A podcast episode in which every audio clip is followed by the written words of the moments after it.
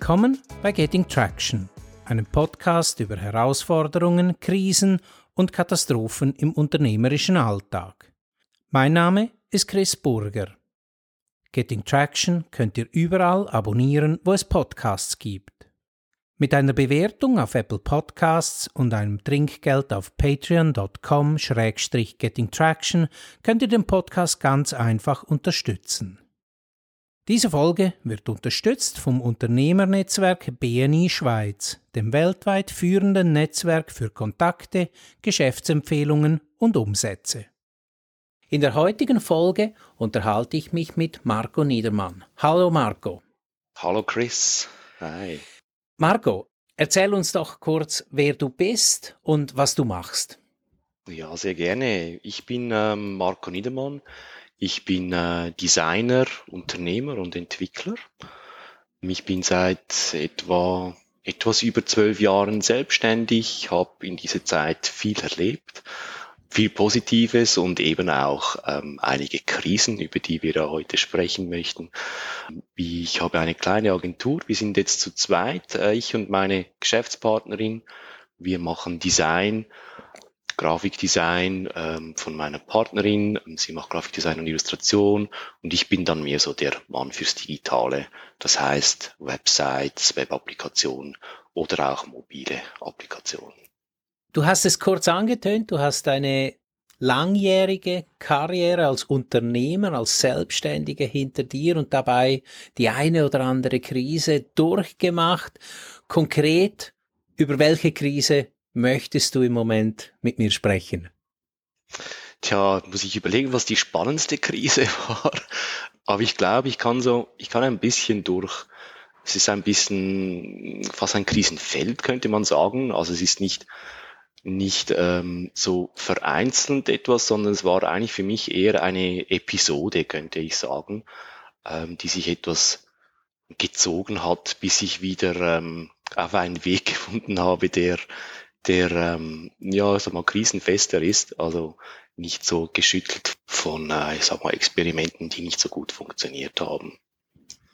Also angefangen hat das etwa vor so fünf, sechs Jahren. Ich war da schon etwa auch so lange selbstständig und es hat eigentlich alles sehr gut funktioniert. Ich hatte sehr schöne Aufträge, habe teilweise beispielsweise etwas sehr Schönes für den Bund umgesetzt. Mit dem hat es eigentlich auch ein bisschen angefangen. Wir hatten, wir durften dazu mal ähm, ein Präventionsmittel für äh, Arbeit im, äh, im, im Büro, also Prävention und Arbeitssicherheit im Büro, digitales Präventionsmittel entwickeln das eigentlich wirklich sehr erfolgreich war. Also das, das äh, Produkt, das läuft heute noch und hat äh, sehr hohe Benutzerzahlen. Ähm, das hat eigentlich so ein bisschen auch den Kern, mh, hm, sagen wir, meiner, meiner, meiner Kernkompetenzen getroffen. Das, sage ich mal, ist so eine spielerische Aufbereitung von Informationen, diese über einen digitalen Kanal ausgespielt. Und wir haben gemerkt, also mir hat das, das äh, Projekt auch großen Spaß gemacht.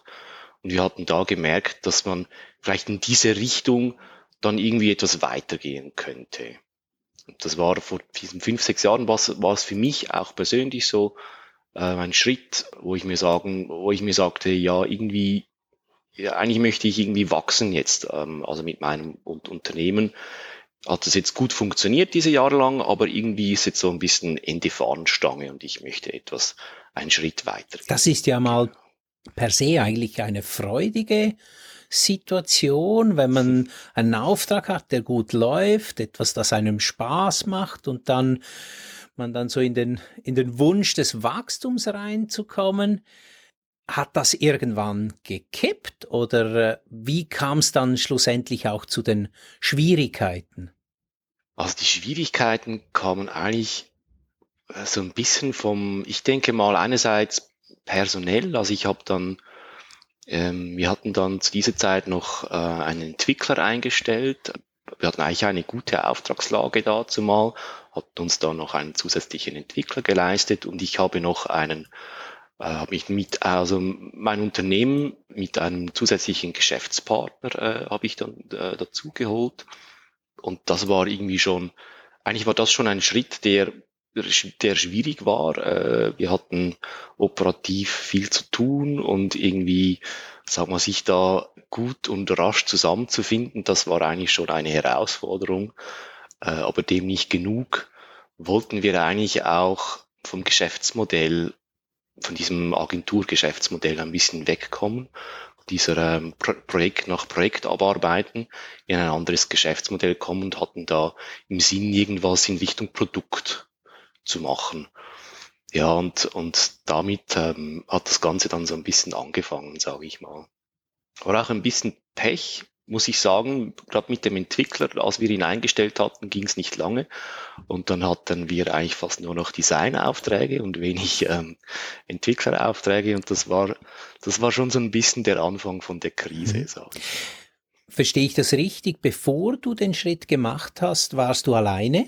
Oder wie viele wart ihr da? Also du hast, du hast einen Partner reingeholt, du hast einen Entwickler angestellt. Sehe ich das richtig? Du hast da gerade die, die Belegschaft also, äh, vervielfacht schon fast, oder? Ja, kann man eigentlich sagen, ja. Also da ist, da war immer noch an meinem äh, Unternehmen, ist auch meine Partnerin Monika beteiligt. Sie hat da aber eigentlich operativ nicht so fest mitgewirkt, weil sie dazu mal zu dieser Zeit hatte sie ihr ähm, so ihr eigenes Ding. Sie hatte ein, ein eigenes Modelabel, das sie, das sie aufziehen wollte und hat sich deshalb in diesem Unternehmen eigentlich gar nicht so stark äh, operativ betätigt. Genau. Und daher kann man schon sagen, ja, also es ist eigentlich von, naja, ich sag mal, einer Person im Unternehmen selbst, ja, wir hatten natürlich die Projekte immer mit, mit virtuellen Teams, also eigentlich mit, mit sehr vielen Leuten abgearbeitet, aber für das Unternehmen war es eigentlich sozusagen fast eine Verdreifachung des äh, Personals sozusagen. Ich nehme an, das hat dann auch zu Schwierigkeiten dazu äh, geführt, wie ihr das Unternehmen weiterbringen wollt, so dass das gleiche Verständnis über die Zukunft oder gerade mit, der, mit dem Partner, so wie ich dich verstehe. Ja, einerseits ja, sind natürlich, ich glaube, teilweise waren es eher, sag mal, waren eigentlich eher Details, über die wir uns nicht so einig waren. Nicht unwichtige Details, muss man dazu auch sagen, aber ich glaube, im Großen und Ganzen waren wir uns dort schon einig. Wir waren uns beide einig, äh, dass wir irgendwie etwas in diesem Agenturmodell drehen wollten und, und ein bisschen aus diesem Stundenabarbeiten-Modus irgendwie rauskommen wollten. Das, das war eigentlich so äh, die, die Vision, sage ich mal, die noch nicht so klar war, aber halt da war für uns eigentlich schon klar, dass wir in diese Richtung gehen wollten. Also das eine war der Partner, also den, da das, das, dasselbe zu finden, die gleiche Vision, die gleiche Stoßrichtung, das hast du erwähnt. Wie hat sich denn das mit dem Mitarbeiter gezeigt? Das eine ist, hast du erwähnt, ihr hattet plötzlich nicht mehr die Aufträge, nicht mehr Entwicklungsaufträge, aber gab es da auch noch andere Schwierigkeiten? Ja, das war für mich, also ich bin ja, ich bin jetzt kein, ähm, sag mal, ich bin nicht so der People Manager, muss ich da auch ganz offen gestehen. Unsere Idee von, also von diesem kleinen Unternehmen, von der Kultur her war, war eigentlich, äh, mein Geschäftspartner und ich waren da sehr ähnlich, dass wir eigentlich sehr frei äh, voneinander arbeiten. Ähm, also das heißt, das war auch die, die Weisung an den Mitarbeiter, eigentlich das, uns ist egal, wo er die Arbeit macht, wann und wie, sondern dass halt einfach, hm, ja, das, das Ergebnis letzten Endes zählt und dass man sich irgendwie einmal die Woche sieht, sage ich mal. Das war jetzt aber gerade bei diesem Mitarbeiter hatten wir dann erst ein bisschen später gemerkt, dass er sich das eigentlich gar nicht so wünschte, sondern für ihn viel wichtiger gewesen wäre.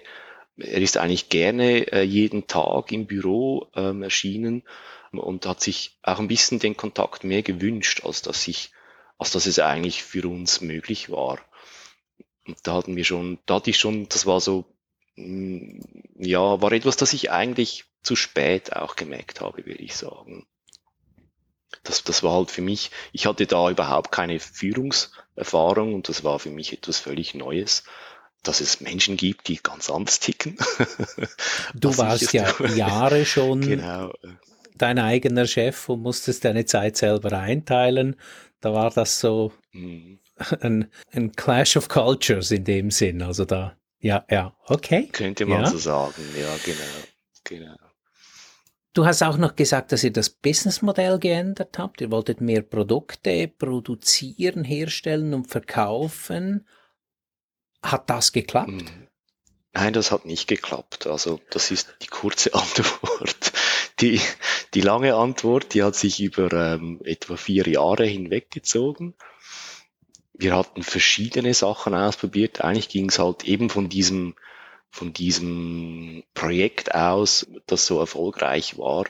Von dort aus haben wir uns eigentlich gute Chancen so im Bereich Digital Learning oder E-Learning ähm, ausgerechnet, kannten aber den Markt eigentlich nicht besonders gut.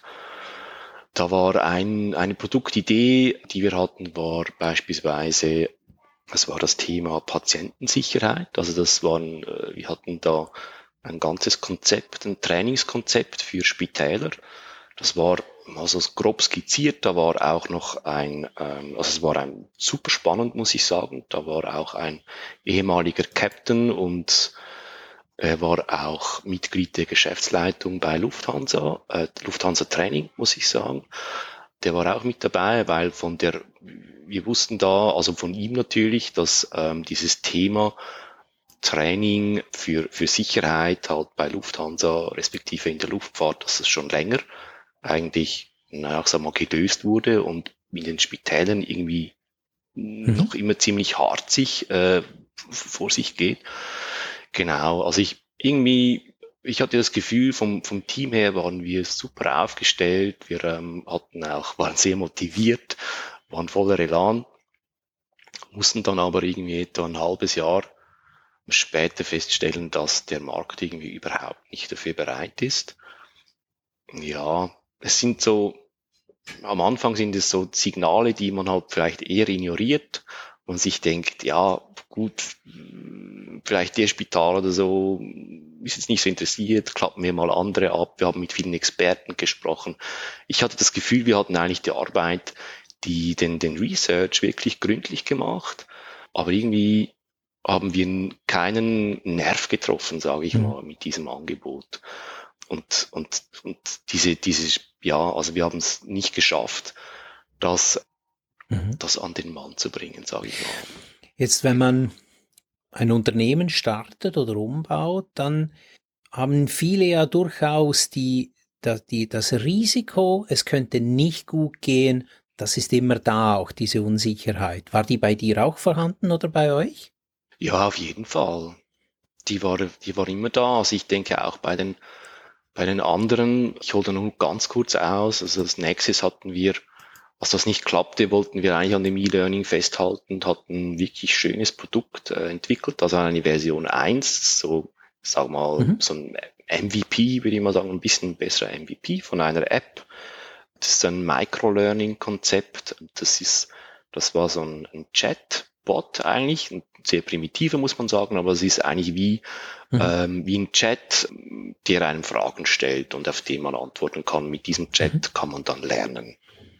Und auch dort war eigentlich die, die Begeisterung von den Benutzern, die war da, aber auch da hatten wir irgendwie wie hm, nicht das richtige Geschäftsmodell gefunden oder respektive nicht, nicht den richtigen, das Geschäftsmodell so gestalten können, dass es, dass es eben Abnehmer findet. Und dieses Gefühl, dass es nicht funktionieren kann, das war eigentlich schon immer wieder ein bisschen da. Und ich würde auch sagen, das ist etwas, das ich jetzt nach, ähm, nach diesen vielen Erfahrungen würde ich sagen, wäre das, hätte ich, wäre das, war das für mich ein Learning, wo ich sagen musste, ich hätte mehr auf mein Bauchgefühl hören mhm. sollen.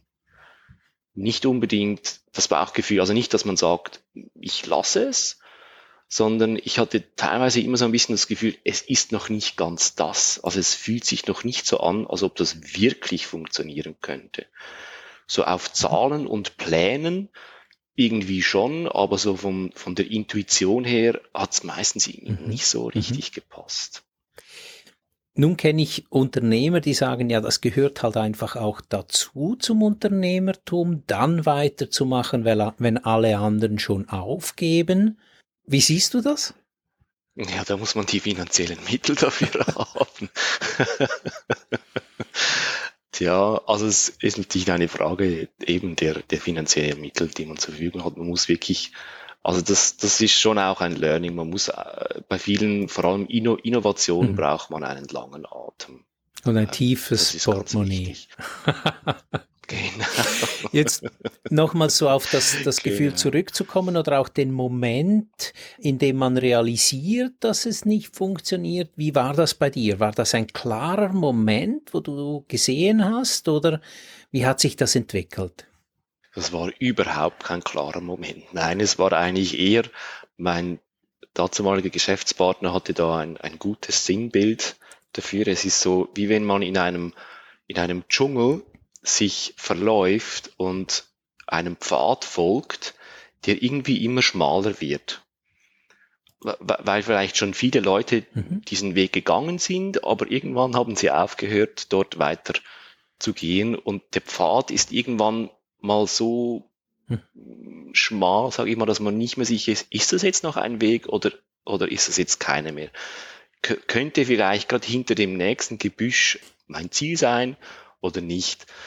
Also es hat sich, es war eigentlich lange, lange nicht klar, ob wir jetzt am Ende sind oder nicht eigentlich mit unserer Reise. Das hat sich dann aber mal geändert. Also ich habe dann, ich bin doch auch ein bisschen lernfähig. Äh, und so beim, ich sag mal, dritten Versuch von einem neuen Geschäftsmodell zu finden, da haben wir auch auf Raten hin von, von, äh, von einer äh, guten Freundin. Die hat mir geraten, mal mit dem äh, OKR, ich weiß mhm. nicht, ob du ja, das auch ich, kennst, ja. Chris, das äh, ja, dieses Objectives genau. and Key Results äh, zu arbeiten. Und da haben halt wirklich mal äh, versuchsweise auf ein Quartal hin uns ganz klare mess messbare Ziele gesetzt. Und das war also es war für mich was eine Offenbarung, das war ein ganz anderes Arbeiten dann. Wir haben dann auch innerhalb von diesen äh, von diesem Quartal herausgefunden, dass es eben nicht funktioniert und schon nur das war eigentlich gut. Also das das das mhm. Ganze mhm. wurde irgendwie fassbar und es hatte eben es hatte wie ein klares Ende, das wir uns auch vorab eigentlich mhm. schon gesteckt hatten. Wo wir, sagen, wo wir sagen, wenn das nicht klappt oder nicht annähernd, dann können wir wirklich mit gutem mhm. Gewissen jetzt aufhören. Ja, das äh, Entrepreneurial Operating System, mit dem ich arbeite oder das ich bei meinen Kunden umsetze, das hat ja auch diese Quartals-Rocks, also diese klaren Ziele im Quartal, die erreicht werden müssen. Und ich sehe das immer wieder, was das für einen Effekt hat, wenn man sich klar auf ein paar wenige Ziele und Prioritäten fokussiert in einem Quartal. Spannend, dass gerade das dir denn mhm. da die sagen wir, die Augen geöffnet hat. Ja, ja, also, ja. ja, ja, absolut, absolut. Es ist auch wirklich in diesem, in diesem Quartal, wir haben total anders gearbeitet. Mhm. Also wir haben dann auch wirklich, wir haben dann versucht wirklich sehr agil zu sein, haben jede Woche haben wir ein Meeting gemacht, wo wir die die äh, Key Results ausgewertet hatten. Also alles, mhm. was wir irgendwie messen wollten, haben wir alle Woche zusammen angeschaut. Und das fokussiert natürlich auch. Also das heißt, die Meetings finden dann ganz anders statt. Man fragt sich, wieso stimmen diese Zahlen nicht oder wieso mhm. stimmt es da mhm. nicht? Was könnte der Grund sein? Man kann sehr gezielt zusammen mhm. eigentlich die Probleme angehen und nicht über ein, sag mal, mhm. über die Farbe des mhm. Logos. Genau, genau. Also Daten, Zahlen und Fakten anstelle von Bauchgefühl oder Emotionen oder irgendwie Ego als Grundlage für die Entscheidung. Ja, genau. Du hast gesagt, nach mhm. diesem Quartal habt ihr entschieden, das äh, Experiment abzubrechen. Wie lief's dann ab? Mhm. Was habt ihr dann gemacht? Und, und wie habt ihr den Entscheid gefällt letztendlich? Tja, das war kein einfacher Entscheid, das muss ich schon sagen. Also, wir waren uns da nicht so einig. Mein Geschäftspartner dazu mal, er wollte eigentlich weitermachen. Er ist so der, ihn, er hat auch selbst gesagt, ihn muss man raustragen. er ist einfach jemand, der wirklich. Also auch im dickesten Dickicht noch weiter mit der Machete, wenn man das Bild Genau, nochmals okay. mit der Machete. Ja, ja. genau. genau. Und ich bin da vermutlich ein bisschen pragmatischer, respektive ich habe dann einfach wie, ich habe keine, ich, also für mich war die Vision dann irgendwie wie weg. Also als, als, als für, für mich eigentlich das Ganze wie sichtbarer wurde, wie sehr, dass das jetzt nicht funktioniert, war für mich da eigentlich was klar. Und dann, ja, also wir sind dann auch geschäftlich mhm. auseinandergegangen. Also es ging dann halt so, dass ich habe dann gesagt, okay, du kannst gerne weitermachen, du kannst dieses, also wir hatten dort für dieses Gefäß extra eine GmbH gegründet, die, äh, die durfte er dann alleine weiterführen, in die ich bin dann mhm. ausgetreten. Und ähm, genau, eigentlich wieder mich wiederum meine eigene mhm. Agentur. Also wieder das, was du auch vorher die fünf, sechs Jahre gemacht hast, auf das hast du dich dann wieder fokussiert. Genau. Mhm. Genau. Wenn du jetzt so ein paar Jahre später zurückschaust, was, was nimmst du aus dieser Zeit mit? Was hast du gelernt für dich? Tja, also einerseits mitnehmen würde ich, dass ich es, wenn ich am selben Ort wäre, würde ich es wieder tun, denke ich mal. Und ich ich weiß nicht, wie es anderen Unternehmen geht. Ich bin dann sehr gespannt auf weitere Podcasts äh, von, von dir, Chris. Ich als Person, ich, ich mag Experimente, ich habe ich hab das sehr gerne. Das ist auch das, äh, der, der Reiz, der das, äh, der, der das ausmacht, für mich zu experimentieren, halt eben auch unternehmerisch, sage ich mal. Und ich bin immer noch voller Ideen, also ich werde sicher wenn du mich, wenn wenn es deinen Podcast dann äh, in vier, fünf Jahren immer noch gibt, Chris, dann hätte ich sicher wieder Stoff für dich. Vielleicht dann auch mal ein, zwei ähm, Erfolgsgeschichten, hoffe ich. Aber ähm, ich denke, das, das Wichtigste, das Wichtigste, das ich an Learning da herausgezogen habe, ist, ja, sind einige Sachen. Einerseits ist es wirklich, also wir hatten das Thema ja vorher, eigentlich Intuition oder halt eben klare Fakten und ich finde, es braucht beides und es braucht für beides irgendwie wie eine Form oder auch ein Bewusstsein für, für beides. Ich muss es vielleicht so sagen. Einerseits finde ich die Intuition, finde ich sehr wichtig. Also für mich persönlich auf jeden Fall hat sie, hat sie wieder einen viel höheren Stellenwert, weil ich hatte, als wir angefangen haben, so zu experimentieren mit diesen Produkten und Geschäftsmodellen, hatte ich irgendwie wirklich nicht so auf mein Bauchgefühl gehört, sondern halt eher, eher auf äh, andere Personen, sage ich mal, und auch Zahlen und, und ähm, mhm. Forecasts, die wir erstellt hatten. Und ich finde es eigentlich, jetzt im, im Moment mache ich so, dass ich eigentlich mein Bauchgefühl nutze, um etwas mhm. zu prüfen, sage ich mal.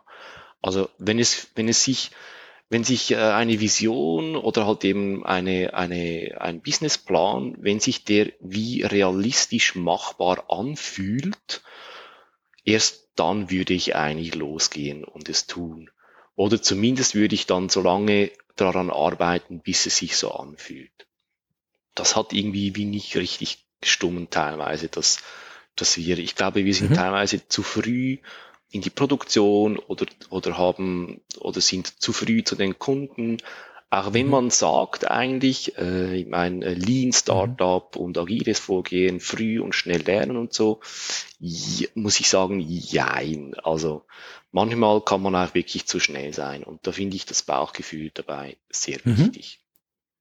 Und das andere ist aber schon auch, dass es eben Zahlen, Fakten, so wie es du es gesagt hast, wie ich ja jetzt aus meiner Story erzählt habe, eines der wichtigsten Sachen, dass es halt eben, dass man durch diese, dass man diese Messbarkeit hat, weil es halt eben auch mhm. ähm, greifbar mhm. wird, weil das Ganze, wenn man vorwärts gehen möchte, muss man zuerst wissen, wohin und dann irgendwie erfahren, kommt man überhaupt mhm. vorwärts oder nicht. Mhm. Wenn das nicht da ist, dann ist es schlimmer als Fischen, sage ich mal. Beim Fischen hat man wenigstens dann was zu essen nachher. Vielleicht.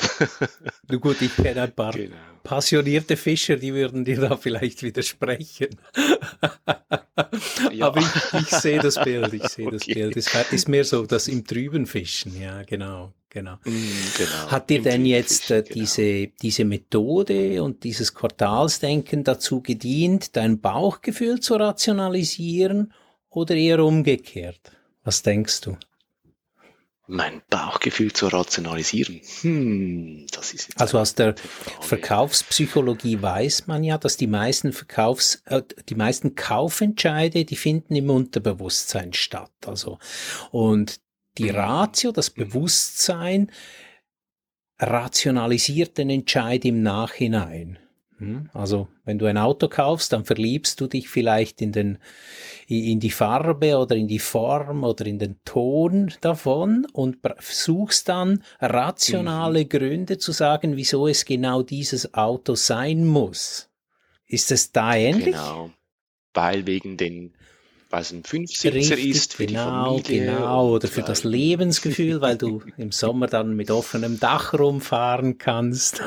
Genau. genau.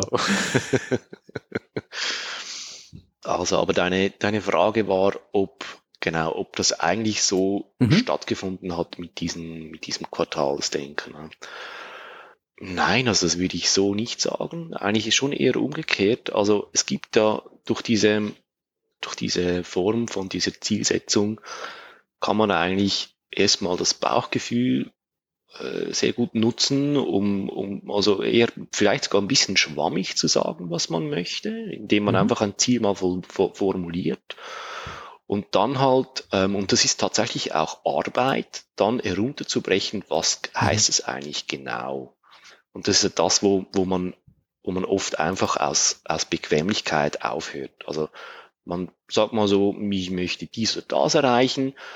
Und bei der Frage, ja, was heißt es genau, respektive wie lässt sich das messen, mhm. braucht es wirklich Zeit. Also es braucht Zeit, sich hinzusetzen und, und, sich, und sich das runterzubrechen mhm. in Zahlen. Und insofern würde ich jetzt nicht sagen, dass äh, das Bauchgefühl rationalisiert wird, sondern dass es eigentlich eher konkreter wird und durch diesen Prozess aber auch, sag mal, wie bewusster und, und somit, also jetzt nicht wie beim Autokauf, dass es unbewusst bleibt, sondern dass es eben eigentlich ins Bewusste reintreten kann und, und, und so, und man so eigentlich auch schauen kann, ja, macht das mhm. überhaupt Sinn oder nicht? Das ist ja auch ein, ein Ziel von, von, ähm, von dann den regelmäßigen Meetings auch die mhm. Ziele dann wieder zu hinterfragen haben wir überhaupt die Ziele dann richtig mhm. gesteckt, wenn wir sie gar nicht erreichen oder Spannend, super. Genau.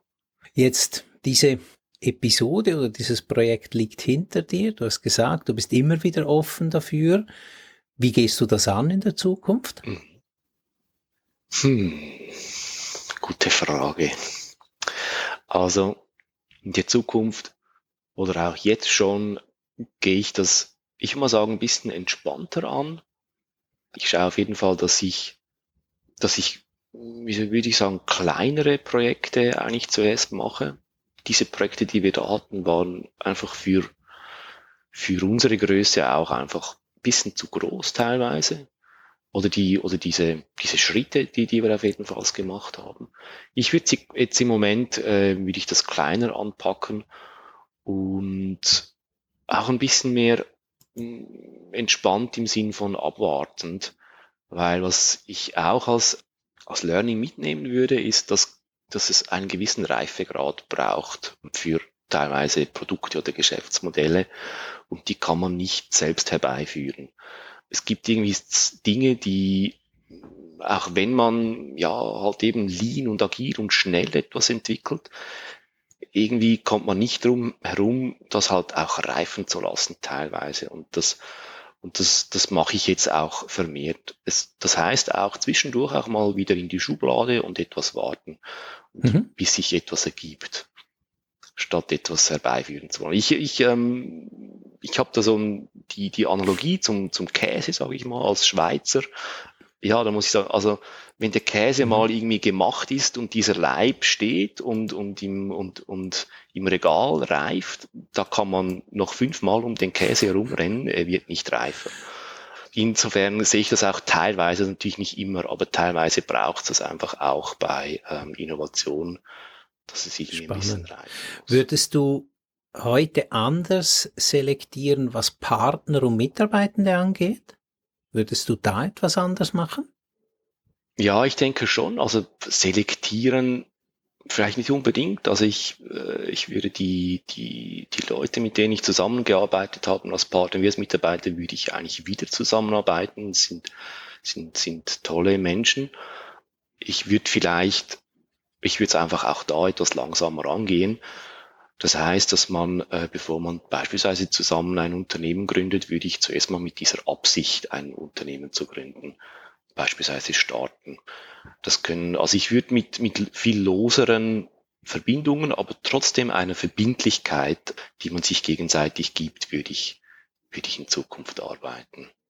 Mit Mitarbeitern, da bin ich schlauer geworden. Falls ich wieder jemand einstellen würde, würde ich schon eigentlich sehr darauf achten wollen, ja, was für Bedürfnisse das, das dieser Mensch hat, vor allem auch an, an, äh, an das Führungsteam, respektive an, also an, an die Führungskraft und auch ans Umfeld und wie ich, wie ich dem gerecht werden kann und ob ich dem auch überhaupt gerecht werden kann.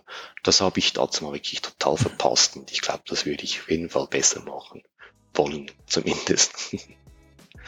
Marco, ich danke dir ganz herzlich für dieses sehr offene und ehrliche Gespräch. Sehr gerne. Danke auch, Chris. Und den Zuhörern dieses Podcasts danke ich fürs Reinhören. Wenn euch Getting Traction gefällt, dann könnt ihr diesen Podcast ganz einfach unterstützen. Auf Apple Podcasts könnt ihr dem Podcast 5 Sterne geben. Das sieht gut aus und freut mich riesig. Auf patreon.com-gettingtraction könnt ihr zudem ein Trinkgeld spenden.